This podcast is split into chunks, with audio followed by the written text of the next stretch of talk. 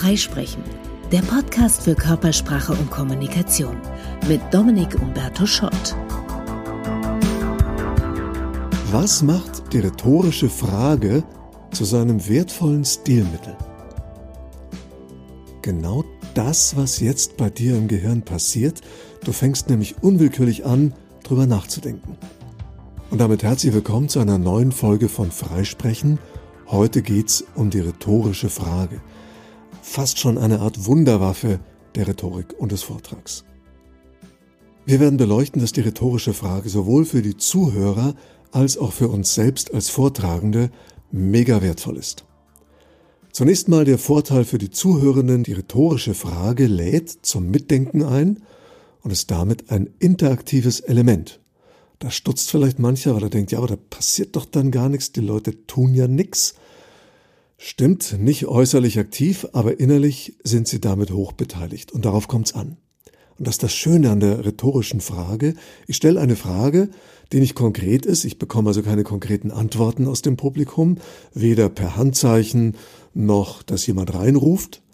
Und trotzdem antworten die Leute. Nur innerlich. Es ist nicht zu hören. Warum funktioniert das so zuverlässig? Weil unser Gehirn so strukturiert, so geprägt ist, es kann nicht anders.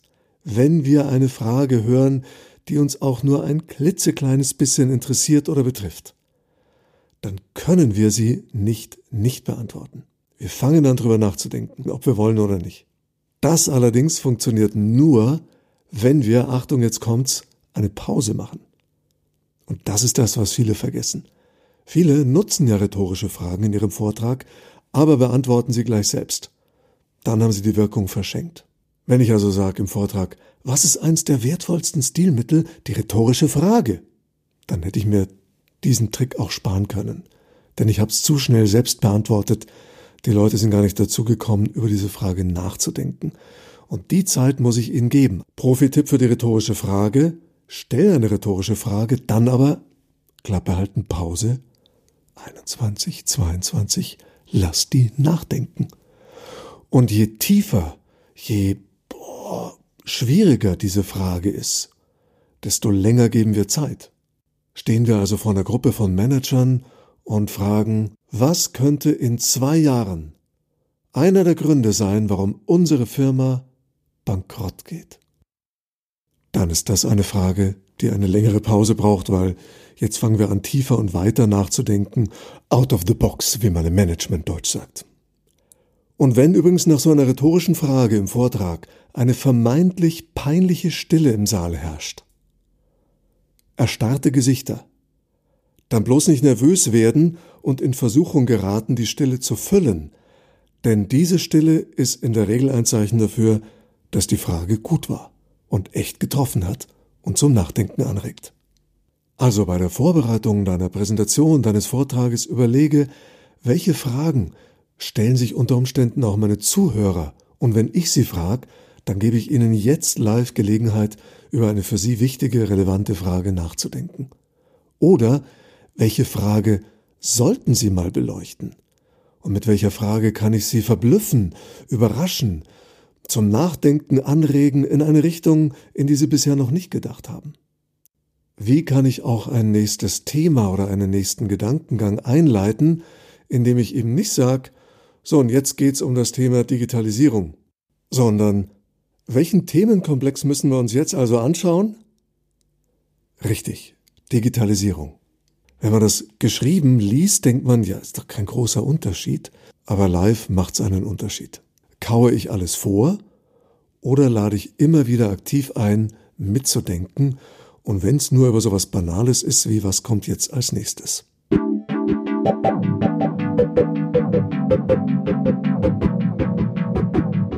Also die rhetorische Frage ist ein interaktives Element, weil durch sie eine Art Dialog entsteht. Ein Dialog, bei dem ein Teil hörbar ist, nämlich die Frage, der andere Teil zwar nicht zu hören ist, aber in den Köpfen trotzdem stattfindet. Und das bringt uns zu dem enormen Nutzen und Vorteil, den die rhetorische Frage auch für uns als Redner hat. Denn Dialog, das können wir, da sind wir geübt. Wir führen den ganzen Tag Gespräche, hin und her, Ping-Pong, vorwärts, rückwärts, Frage, Antwort. Da sind wir sehr trainiert darin. Was wir nicht so gut können, ist Monolog. Okay, ja, ich kenne auch ein paar, die können super Monolog halten, aber vielen von uns fällt das schwer, wenn nichts zurückkommt, so über längere Strecke einfach mal Inhalt rauszugeben. Übrigens einer der Gründe, warum viele Podcasts ein Interview- oder Gesprächsformat haben, weil das eben leichter fällt als ein Solo. Jetzt kommt die rhetorische Frage ins Spiel, denn da machen wir aus dem Monolog einen Dialog. Und das hilft uns auch, selber den roten Faden zu behalten. Viele wollen ja gerne freisprechen, haben dann die Panik, ja, aber was, wenn ich vergesse, wie es weitergeht, was mein nächster Punkt war? Huh. Mach dir keinen Kopf. Stell dir einfach eine Frage, wie geht's weiter? Und meistens fällt uns die Antwort ein, weil darauf ist unser Hirn trainiert. Es hört eine Frage und denkt über die Antwort nach. Wenn ich also nicht weiter weiß, sage ich, okay, was folgt aus dem, was wir gerade besprochen haben? Was kommt jetzt? Ich hatte neulich im Training eine Seminarleiterin, die zu Beginn ihres Seminares immer gerne so fünf Spielregeln nennt. Und die hat sie immer auf Stichwortkarten dabei, weil sie eben Panik hat, dass sie mal einen Hänger hat und ihr nach der dritten die vierte nicht einfällt.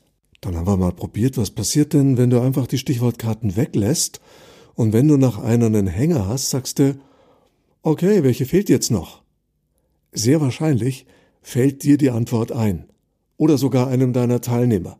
Und das gilt nicht nur für so Aufzählungen, die man sich merken möchte, sondern auch für ganze Zusammenhänge, ganze Blöcke, ganze Kapitel in einer Präsentation. Es ist ein Gedanke abgeschlossen, und wenn wir jetzt keine Folien haben als Richtschnur, was als nächstes kommt, dann ist oft die Panik, boah, jetzt bin ich erstmal blank, wie geht's weiter? Und wenn die Teilnehmer dann ihren nächsten Punkt einfach mit einer rhetorischen Frage einleiten, zum Beispiel, was heißt das für uns? Dann kommt die Antwort, dann kommt der Inhalt, den sie ohnehin sagen wollten, viel flüssiger und prägnanter, als wenn sie so gefühlt im Monolog sind. Also nicht Text aufsagen, sondern eigene Fragen beantworten. Das führt uns durch unsere Rede.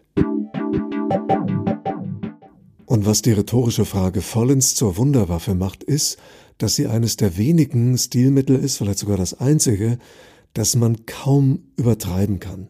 Ich habe schon Präsentationen gehört, die komplett darauf aufgebaut haben, also rhetorische Frage, Antwort, nächste rhetorische Frage, Antwort, rhetorische Frage, Antwort und so weiter. Das funktioniert gut, weil es einfach dialogisch die Zuhörer Gedanke für Gedanke durch den Inhalt führt. Man kann es ganz leicht mal ausprobieren, zum Beispiel anhand einer Selbstvorstellung. Ja, wir kennen das, so Vorstellungsrunden. Erzählen Sie doch mal ein bisschen über sich. Ja, wie heiße ich? Mein Name ist Dominik Schott. Woher komme ich? Komme aus München. Ja, wie war denn so mein Werdegang? Ich habe zunächst mal das und das und das gemacht und dann folgendes. Ja, was mache ich heute beruflich? Heute mache ich vor allem das und das. Was ist da so mein Schwerpunkt? Worauf kommt es für mich an? Für mich ist entscheidend, bla bla bla und so weiter. Also jetzt rede ich über mich und das Ganze, diese ganze kleine Präsentation besteht immer nur aus einer rhetorischen Frage, die ich dann selber beantworte. Jetzt sind die Pausen nicht so entscheidend, jetzt darf ich immer gleich antworten, denn das sind jetzt keine Fragen, über die das Publikum nachdenken soll. Mein Name weiß ich selbst. Wie wär's? Probier das doch mal aus. Bau in den nächsten Vortrag entweder zwei, drei sehr spannende, inspirierende, tiefe rhetorische Fragen ein, die die anderen wirklich zum Nachdenken bringen, dann lass ihnen noch die Pause dazu. Oder bau viele kleine rhetorische Fragen ein, die einfach nur durch deine Struktur führen und dir somit helfen, wunderbar deinen roten Faden zu behalten, ohne ständig auf eine Stichwortkarte oder ein Manuskript zu gucken. Waren da ein, zwei Anregungen dabei, die für dich sinnvoll sind? Das war keine rhetorische, sondern eine konkrete Frage, die du hoffentlich mit Ja beantworten kannst. In diesem Sinne viel Erfolg, bis zum nächsten Mal. Das war Freisprechen, der Podcast für Körpersprache und Kommunikation. Themenanregungen, Fragen und Feedback gerne an hallo at dominikschott.de.